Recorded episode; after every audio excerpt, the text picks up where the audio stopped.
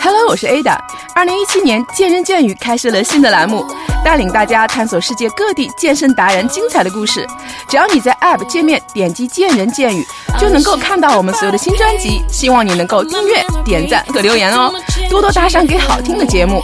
栏目现征集有故事、好玩、愿意分享的小伙伴，添加我的微信号 Ada 二六幺幺，期待你的加入，拉你入群，和我们一起周游世界，体验不同人生。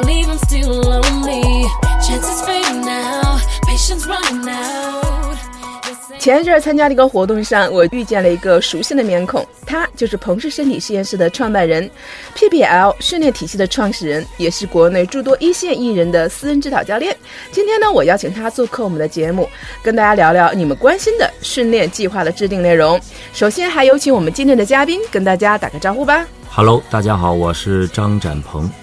嗯，欢迎展鹏做客我们的节目啊！展鹏一直很忙，约了多次也没约上，今儿终于约到了啊！今天其实想跟展鹏去聊聊这个呃训练计划啊，因为在我们的这个节目的公众号的后台，很多朋友经常去留言，是呃，尤其很多这个刚刚开始健身的一些朋友，就说这个说到这个制定训练计划，是，所以今天也想跟展鹏去聊聊这个训练计划。嗯，首先你觉得这个训练计划呃重要吗？为什么我们还是要有一个计划呃比较好呢？啊，这个其实还是蛮重要的，因为。啊，它可能会影响到我们最终的这个两个对于训练来讲比较重要的这个点。第一个呢，就是训练的安全；那第二个呢，就是我们是否能够最终达到我们想要的这个训练的目的或者目标。所以，针对这两块儿，那训练计划其实还是蛮重要的。嗯，那对于我们这个一般初级的这种刚刚开始健身的人群来说，和已经有一一定基础的一些朋友，这个是不是都是有这个训练计划比较好呢？对对对对，都他们都非常非常需要，大家都是一样的，就跟身体能力是一个道理，就所有人都需要一样的身体能力，只是程度不一样。那对于训练计划来讲，就是对于小白还是对于一个有很好这个训练呃习惯的人，都是一样的，他们都需要一个。适合自己的，针对自己训练目标和目前身体状况的一个计划，这样是比较合适的。嗯，那看来我听出来了，展鹏的意思就是说，小白有小白的训练计划，没错。这个呃，老司机有老司机的训练计划，没错，没错，没错，是是是。但是我特别想问你一句啊，展鹏，我说，如果没有训练计划，一定就练不好吗？这是绝对的吗？你觉得？呃，我觉得所有的事情都是相对的，而且本身训练这个东西其实跟医学有一点像，它不完全是一个科学，它其实是门哲学。就一定会有一定的这个这个个案或者个例在里面，嗯，但是对于大众来讲，我们建议或者说从专业的角度来讲，还是要一定的计划性，因为我觉得做所有的事情，你都需要有一定的这个这个规划和安排，你这样才可以更好更快的达成这个目标，嗯，所以我们在这儿就提一点，就是说不是一定不好，但我相信肯定会有。更多的可能不利的因素在里面。嗯嗯，你知道为什么我这么问吗？因为呃，我有时候就是在健身房的时候会遇到一些就是练得非常好的，或者说呃有些大咖啊，然后我会问他，有时候我会问我说：“哎呀，今天你会练什么？有什么计划？”他经常说：“你知道吗？我看心情。”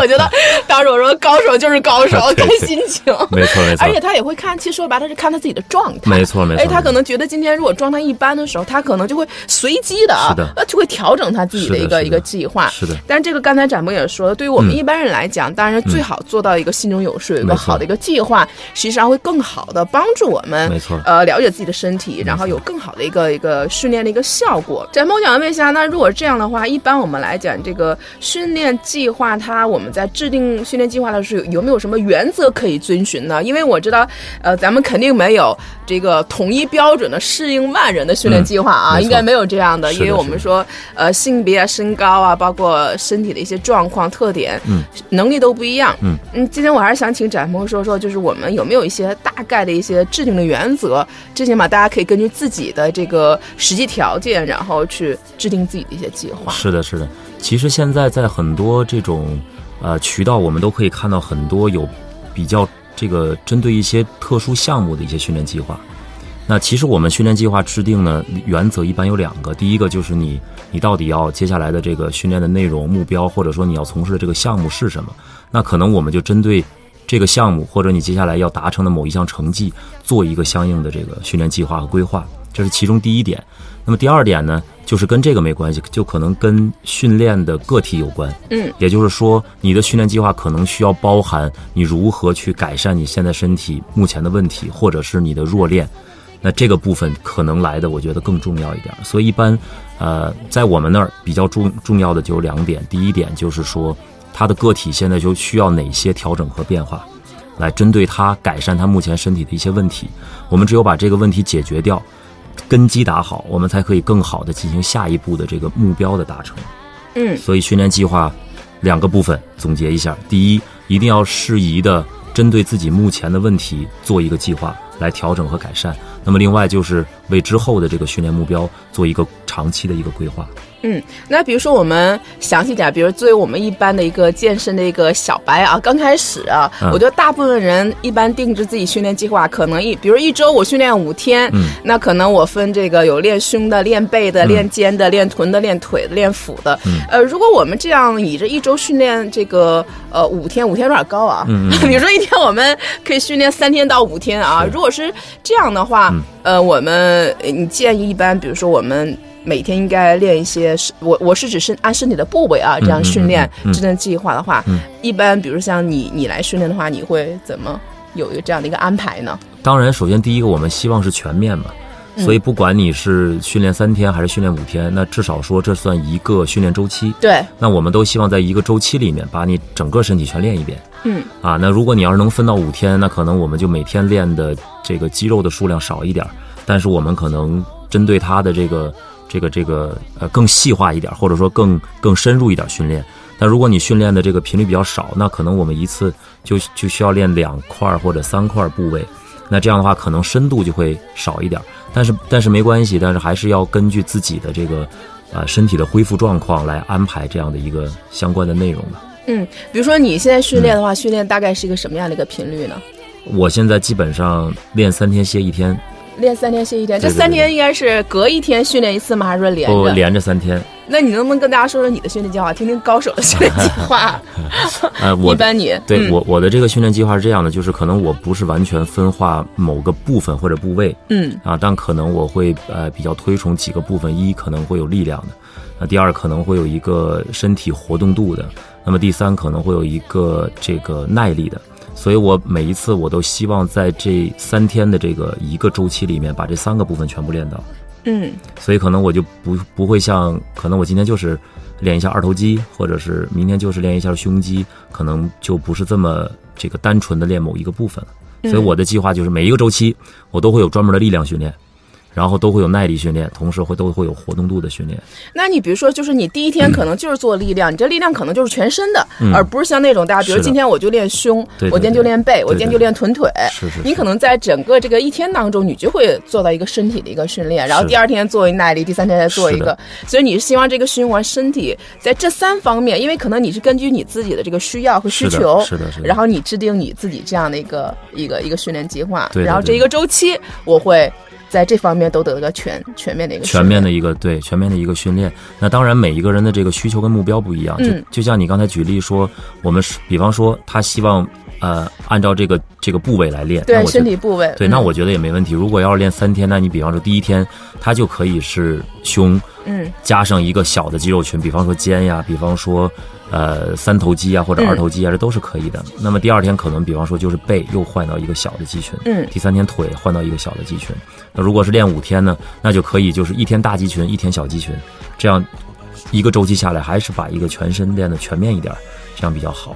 嗯，所以说这个展鹏也在强调，我们在这个呃训练的时候，还是根据自己的这个最重要的原则，还是要根据自己的这个实际需求。是的，也不要特别盲目追寻大神的训练计划，可能展鹏的训练计划也不太适合你啊。因为所以说，大家还是要有呃有自己的一个明确的一个目标，对，而不要特别盲目的去呃去练习。对。第二个，我是想聊聊，就是我们这个在训练的这个呃动作的一个优先次序啊。嗯。呃，是因为我看过一篇文章，就是说他还是要有一定的这个呃优先次序。比如说，有的人说，呃，我们最好刚开始还是以这个复合性动作为主。嗯。啊，那还有一种说法呢，就是说我们刚开始以这个。呃优先训练。比如说你在身体最弱的地方，哎，你可以你想加强它，你可以先做一下，就是可能呃让你做的比较吃力的，比如说大重量的一些，比如说你硬拉或深蹲，叫优先优先法则。啊，你你咋在身体最充沛的呃最好的状态下，你先做好你这个最想练的一个部分，然后你再去呃去按部就班的去练其他的。啊，你觉得这两个这个呃优先次序这两个原则呃，你觉得是是科学的吗？或者你看来觉得是？它其实互相是没有任何冲突的。我对对对，还是还是又回到刚才那句话，就是目标不一样。嗯。呃，我觉得复合复合训练动作对于这个整体的力量的增长啊，包括。呃，这个呃，整体在这个使用重量上，就是身体对于这个重量的把控上，可能来的更更稳健一点，更稳妥一点。那对于弱练的这个训练，把它放在前面呢，就是说希望在自己能量和这个精力最旺盛、最好的时候，把那个弱的地方好好练一下，提高一下，然后我们再去做其他部分的训练。我觉得这其实这两个就是没有特别。特别明显的区别，但是有一点就是，如果你要是做这个弱练的或者是比较薄弱部分的这种训练的话，那我们就一定要记得说，你有足够的把握，你可以把它练得特别的精准，就是因为对于薄弱部分的这种提升是需要非常精准的把控才可以。但是对于复合性运动，相对来讲，可能呃从技术角度来讲，比这个更精细的东西可能稍微简单一点。所以就是说，在做这个，因为现在我们都说有这个训练动作，一个是这个复合性动作嘛，一个是孤立性的。呃，一般来讲，我们都会看到说，复合性动作就是对身体的整个刺激和这个能力的提高会有呃更好的一个对一个提高吧。那孤立性，比如说你就孤立做二头、做三头，它可能更多的适合这个，比如说你讲精雕细琢，对对，哎，我一定要把自己身材雕刻的更好一些。呃，那你觉得，比如说，对我们大部分人来健身人群来说，在这个训练计划当中，呃，你觉得这个复合动作和这个孤立性动作，它的比例大概可以占到多少呢？你觉得比较合适啊？当然，我们只是做个参考，并没有这个绝对的这样的一个呃一一个说法。嗯，呃，如果从这个塑形的角度来讲，其实没关系，因为它倒也不太。呃，说必须我要各占百分之多少？那我觉得可能各占百分之五十吧，嗯，平分秋色，因为它确实每一个都有每一个它自己的这个利和弊嘛，嗯啊，然后呢，嗯，但是说我如果就是想局部增肌，就比方说我现在就是想让我的二头肌变大，对，还有胸，我觉得男生特别练胸，对，因为因为 因为照镜子最先看到的是那里，而且那是面积最大的肌肉，就如果说你就是想。呃，局部我就想增肌，我让想让这个肌纤维变得肥大，那肯定孤立训练可能来的更更准确，就像我刚才说的，更精准一点，因为你可能通过孤立训练，你就可以单独刺激某一块肌肉，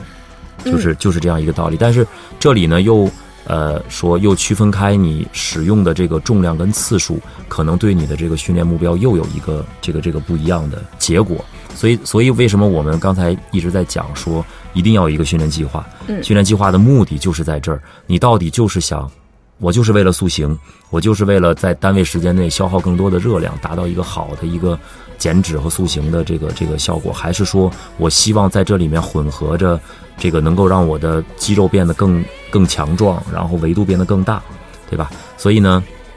如果使用呃孤立性的训练，单独去。这个刺激某一块肌肉，你并且还想要达到这个叫什么？这个增长肌纤维叫增肌的这个效果，那你必须要有足够的重量才可以。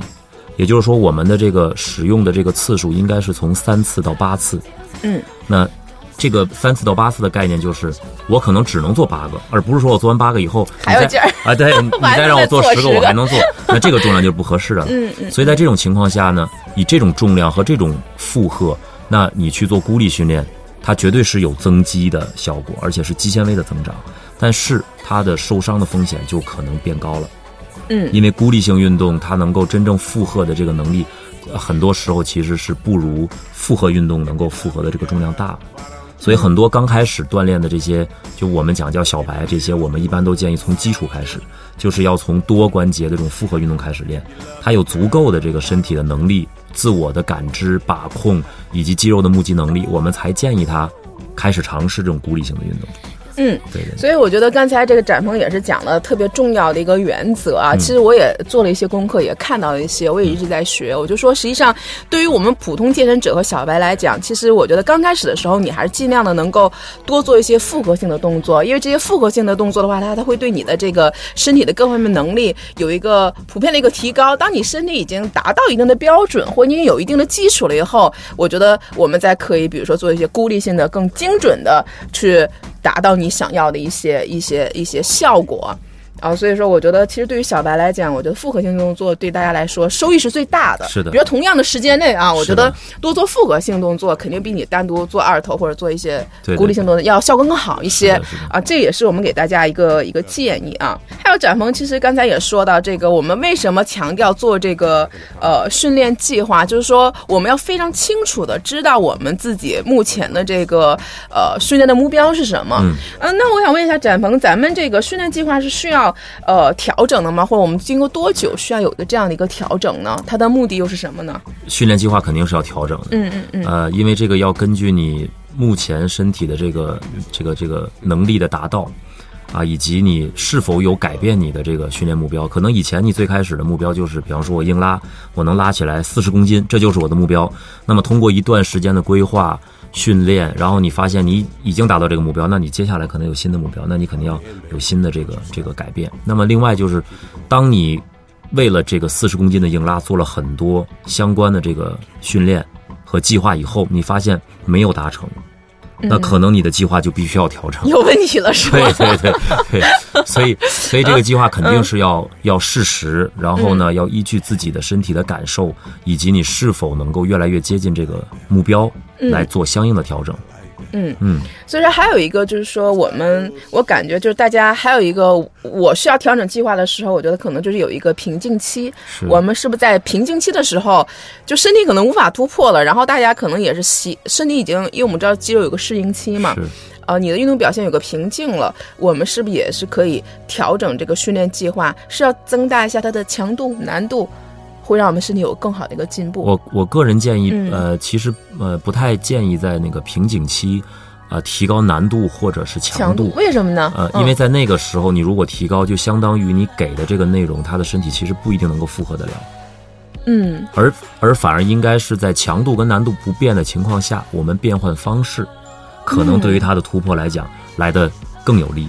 那么我们再撤回一步讲，就是为什么在这个状况下，就是你不断的推进自己的状况下，突然间出现了这个平台期，这个就出现我们经常说的叫另外一个问题，叫短板原则。嗯就反而你其实应该在这个时候应该好好的这个呃珍视一下自己到底在哪一个部分或者说是哪一方面的能力里面是比较缺乏的。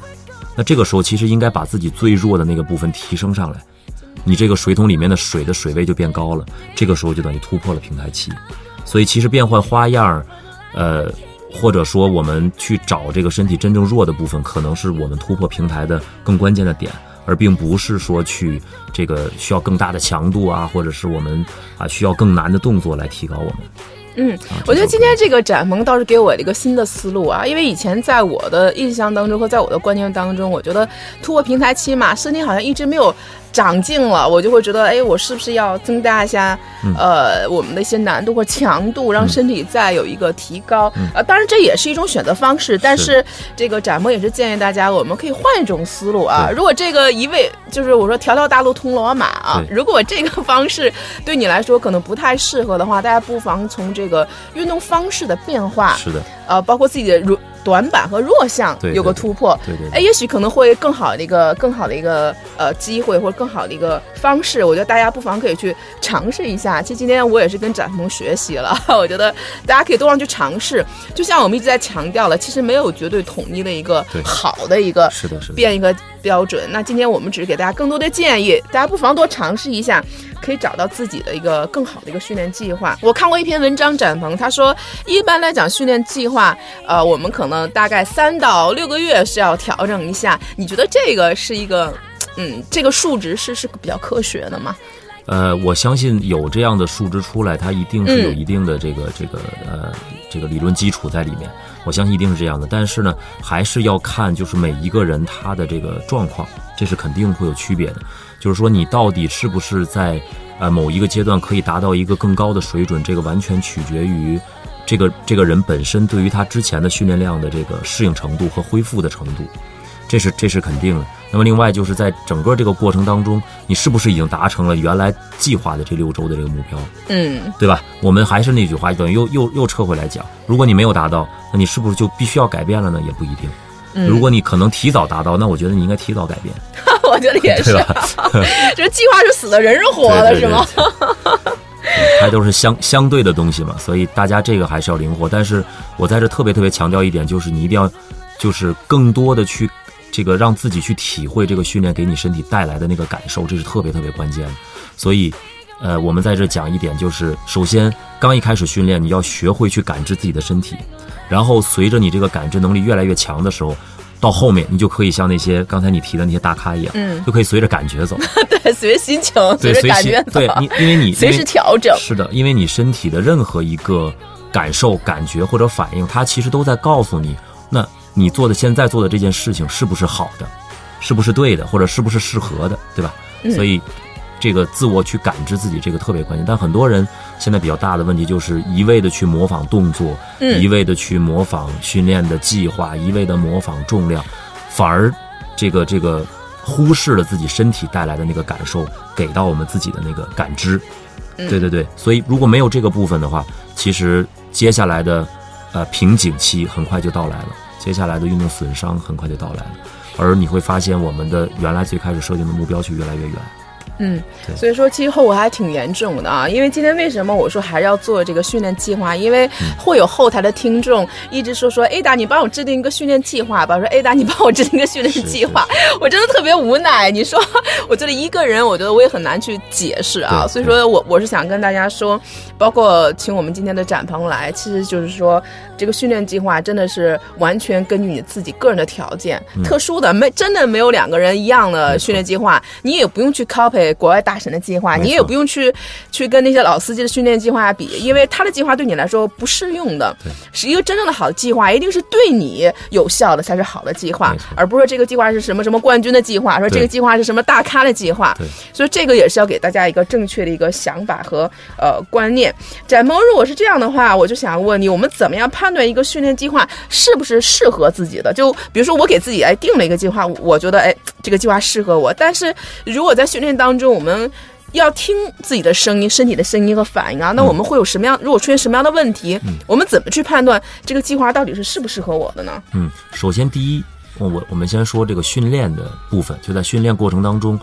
你自己给自己设定的这个计划跟内容，你在练起来的时候，是不是有良好的感觉？我举个简单的例子，我就还是二头肌，嗯我现在就拿这个重量或者拿这个组数、这个次数来刺激我的二头肌，你有没有那种二头肌膨胀，然后那个这个这个肌肉膨胀，然后你在每一次这个动作过程当中都能够感受到那个肌纤维的收缩，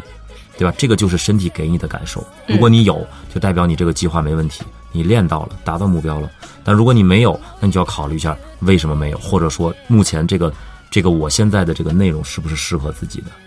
那么另外，刨出训练以后，我们就要看训练结束之后你身体的反应，你是愉悦的，还是过度疲劳的？嗯对吧？我们希望是训练结束以后，你是很兴奋的、很开心的，然后你能是是这个精力充沛的，而不是说你练完了以后就蔫儿了，跟大病了一场一样。所以这个也是身体在提供告诉你目前的这个内容或者训练计划是不是适合你。那么第三就是在你接下来就训练之后，接下来这几天的过程当中，你有没有一个良好的恢复，对吧？其实我们这个训练呢，就是真正的这个这个最终我们看的这个身体能够达成的这个效果，并不是训练本身，而是我们的身体对于任何一项训练结束之后的那个恢复。嗯运动这个东西最后拼的是恢复能力，而拼的并不是说我能练多少。就很多人其实我们一起练，咬咬牙我都能练下来，但是可能咬完牙以后，我可能转天我睡一觉没事儿了，嗯。你可能缓一个礼拜，对吧？这个可能就明显的告诉你，这个内容现在是不是适合你的。嗯。那么最后再谈到的一点就是，无论你是在训练前、训练中、训练后任何一个时间段，身体有没有明显的不适、疼痛、不舒服，嗯。那么这些也都是在提醒你，你现在在做的这些事情是否符合你现在身体的需求，是否在让你更进一步靠近目标，还是说这些东西是在让你远离目标。嗯，所以刚才我我我我这样总结一下，我理解对不对啊？我觉得展鹏说，第一个，如果你这个训练计划对你来说太轻松了，像你说我没有任何的这个肌肉感觉，哇塞，连着做，我觉得哇塞，一点儿。这个这个这绝对不行，我觉得这训练训练本身，说实话，它并不是一个非常愉悦的事儿。没错，对你一定还是要有一定的 我们说刺激感啊。所以说，如果这个太轻松了，这个肯定不行。你对自己太太轻了啊。呃，那另外一方面就是说，你不能。这个过度疲劳，就你也不能对自己太下狠手了。如果你做完了以后，你觉得太疲劳了，那我觉得这个可能也不太适合你，因为我们也说过，这个运动疲呃，如果疲劳过度，对身体实际上是有损伤的。嗯，它已经不是说强身健体了。没错。那第三个最重要原则的话，我们也说过，这个呃运动嘛，呃，我包括我们的健身是希望自己身体健康的。如果你在这个你的训练当中，你发现身体有损伤或疼痛，对，或已经出现了一些损害的话，这个必须要及时制止。是的，是的。啊，这个是呃很重要的原则，你别到时候别把自己练残了。对，本来没练，本来是想强身健体，结果练着练着后来练残了，还不如不练呢。真的还不如不练呢。所以这三个也是说，呃，大家呃要特别掌控的。还有就是说，我们在健身房，刚才展鹏说了一点，我也想说，男生啊都有着好面子和这个呃好面子和拼的这个比较的心理。一看旁边，哇塞，人拿那么大重量，觉得能做的这个八个十个，本来自己能做三五个，你咬着牙也做，你真没必拼了啊！对对。展鹏说，其实你要真咬牙，那你也能做啊，全身山。但人家说，人家刚刚好，你回去的且且休息呢。对对对。这个就是没必要了。没必要。对对。这个还是要根据自己的实际能力去做个训练，不需要强撑着去做。其实这样对身体也是一个损伤了。是的，是的，是的。所以说我们在判断自己训练计划的时候，也是要根据展鹏给我们大家这几个几个原则啊。那展鹏，你最后能不能给大家就说总结一下？比如说我们在制定自己训练计划的时候，呃，要注意几点小问题，能不能给大家呃最后再总结一下？呃，首先，首先一个呢，我们先建议就是说，如果你自己并不是一个特别这个专业的这个这个。呃，从业的人员就不是你，不是一个教练，你不是一个特别特别专业的教练。我建议你的所有的计划一定要找到专业人员来帮你做制定。嗯，因为很多时候我们计划的第一步是要先去了解身体，也就是我们近几年在行业内经常会提到的两个字，叫做评估。嗯，就是你必须要先去评估你的身体目前哪些能力是特别好的，哪些能力是需要完善的。有了这个，我们才可以有接下来的训练或者是训练计划和训练目标。因为没有评估的所有的训练都是猜的，那都是有可能好，有可能坏，那这个就等于浪费了你的时间，浪费你的精力嘛。所以，第一，我先建议就是说，大家一定要找到这个专业人士，能够帮助你做一个良好的评估，帮你去了解身体，从而结合你的训练目标和目前的状况，来帮你制定这个计划。嗯，这我觉得是第一步。第二呢，那你要很清晰的知道你接下来自己要完成的目标是什么。我到底是要跑一个马拉松？对吧？我还是要学会某一项技术。那么根据不一样的这个目标，那么接下来训练计划里面的每一个部分可能也都不一样。那还是说我今我接下来我就是想要这个塑形，我就是想要让我的这个整个的这个身体啊、姿态呀，包括肌肉线条都很漂亮。所以每一个部分都不一样。如果你自己不清楚针对每一个目标应该制定什么样系列的计划，同样我建议一定要找到专业人士才可以。嗯，所以说这个还是我觉得这个展鹏还是非常谨慎的啊。对于这个我们的这个会员啊，包括对于我们这个呃我们的听众来讲，就是还是要充分充分的呃了解自己，有一个详细的科学的计划，才能最终的保证我们有一个好的训练效果。是的，是的。因为我知道展鹏有一个自己的刚呃节目刚开始我也说了，有我们自己的彭氏的身体实验室，是是是。而且很多一线艺人，包括那英啊，我看过一些照片啊，都在这个呃呃展鹏这个工。作室里，我特别好奇，他咱们为什么叫这个身体实验室？我们这个实验室它主要是呃特点和特色是什么呢？特点绝对不是拿拿人体做实验，这个咱们先对，咱们先说一下。其实当时当时我呃我们起这个名字的这个意思呢，就是说实验室其实并不是在解剖或者解析什么，嗯，而我们是希望培育出一个更好的状态，所以我们最后用了实验室这三个字，嗯，就是我们希望用我们自己的这个。呃，理念、训练体系、训练内容，帮助所有在我们这训练的人，能够培育出一个更新的，或者说是更更完善的这么一个身体的状态。那首首先，我还是在这要提到第一点，就是不管你希望跑一个马拉松也好，你还是希望让自己的二头肌变得更漂亮也好，但首先前提是你要有一个健康和标准良好的一个状态。你没有这个，接下来任何目标，我觉得都是都是空的。其实，就嗯你的一个好的状态，我觉得这个是一个一个特别关键的一个基础。你有了这个，你就可以随心所欲的做任何事情。所以在我们那儿的，就讲到今天这个训练计划哈，在我们那儿的这个训练计划，相对就像我自己安排自己一样，是比较全面的。那我们希望这个每一个客人能够最终达到的是一种强壮，而身体的这个形体的改变是在这个达到强壮过程当中的一个必然的结果。嗯而强壮的这个目标就是什么？就是我们刚才说的，我现在想去跑个马拉松，我就可以去跑。那我现在可能我想跟谁打一场篮球，我可以打，对吧？我现在跟谁出去，我推一组胸，我推完了转天我其实有点疼，但我也没事儿。嗯那我们希望达到是这样一种强壮。那么在我们那儿这种强壮的一个概念，就是他可以随心所欲的去去享受他的生活，去做他想做的任何的事情。这个是我们希望达成的一个目标。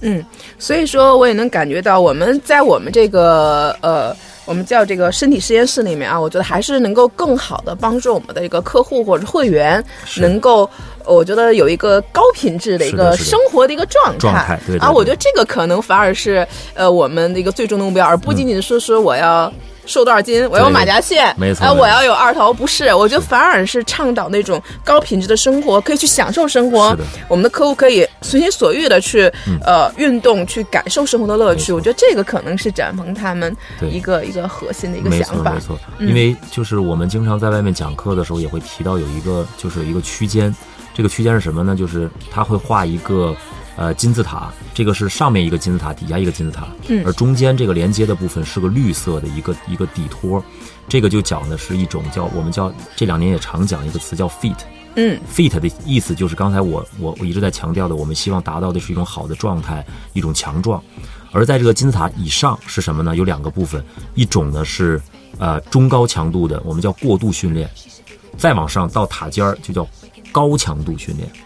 底下两种，一种是亚健康，再往下叫不健康。那么在这儿其实对等的是一样的，上面的那个过度训练和底下的亚健康，这其实是一个状态。嗯而在两个顶端，就是那个上面顶端叫高强度训练，超超量训练，嗯然后底下这个叫不健康，这两个其实是一个系列，嗯就他们互相之间其实没有任何的区别。而我们希望通过健身，我们希望通过锻炼，最终的那个目的都是应该达到中间的那个状态。对吧？我们两端其实什么？就高强度训练一定是什么？练完了以后浑身疼的动不了。嗯，底下的不健康也是，我浑身哪哪都疼。两个极端两个极端动不了。嗯嗯嗯完了，另外就是亚健康，我哎，我觉得不舒服，我觉得好疲劳啊，我觉得我不太想运动。而过量训练之后的结果也是一样的，我不太想练了。有的时候你可能约几个朋友一起去练，又说哎不行，我前两天练的身上太疼了，我现在真的不想练，好累啊，我觉得自己像这种状态，其实它没有任何区别。而我们希望我们付出了更多的精力，付出了更多的时间，甚至可能我们到健身房办卡还得花钱，对吧？就付出了更多金钱，我们希望得到的是中间那个区域嘛。嗯所以我觉得，在这儿还是跟所有现在准备健身、跟正在健身或者已经健身一段时间的这个这个各位这个健身爱好者，要要要忠告一点，就是一定要好好的去规划自己的这个所有的训练内容，每一天甚至是每一分钟的计划，你都应该是有很明确的这个目标跟目的的，而不是我就是随着来，或者是我干脆我就不练了。嗯，对我觉得，所以说今天展鹏也给我给我们一个非常好的一个健身的观念啊，我觉得这个观念是非常非常重要的啊。那最后展鹏，我们大家比如说有我们的听众，怎么样去可以关注我们的公众号，或者怎么样可以更多的去了解我们这个工作室的一些信息？我们有这个公众号嘛，或者一些平台，可以让大家更多的了解你呢？啊，其实，在那个微信的公众号里面搜呃“鹏 Body Lab” 就可以搜到我们的那个公众服务号。嗯然后呢，呃，我们现在可能发的这个这个相关的这些文章，并不是特别的多，或者说不不是特别的频繁。但是在这里面有一些问题，也可以在那个里面跟我们随时做一些相应的沟通，是没问题的。嗯，大家有什么问题也可以去去提问啊，是是然后是展萌也可以给大家一个一个回答，啊。另外就是可以关注我们那个官方的微博，也可以。嗯，对对对，关注我的微博也可以。也是叫呃，张展鹏吗？还呃是，我的微博就直接搜张展鹏，应该就可以就可以找到我了。嗯对，然后呢，我们的那个呃公共呃这个微博也是搜鹏 Body Lab 就可以。就可以啊。对对对，可以找到我们。嗯，所以说，如果大家想关注一下啊、呃展鹏呢，大家可以关注一下他的一个微博和这个我们的工作室的一些信息啊。今天呢，也非常感谢展萌和我们分享了这么多关于训练计划的知识，希望对你呢有所帮助。如果你喜欢运动、体育、健身，欢迎大家关注我们的节目微信公众号和微博“见人见语”给我们留言，欢迎你来分享你的故事。我们下期不见不散吧。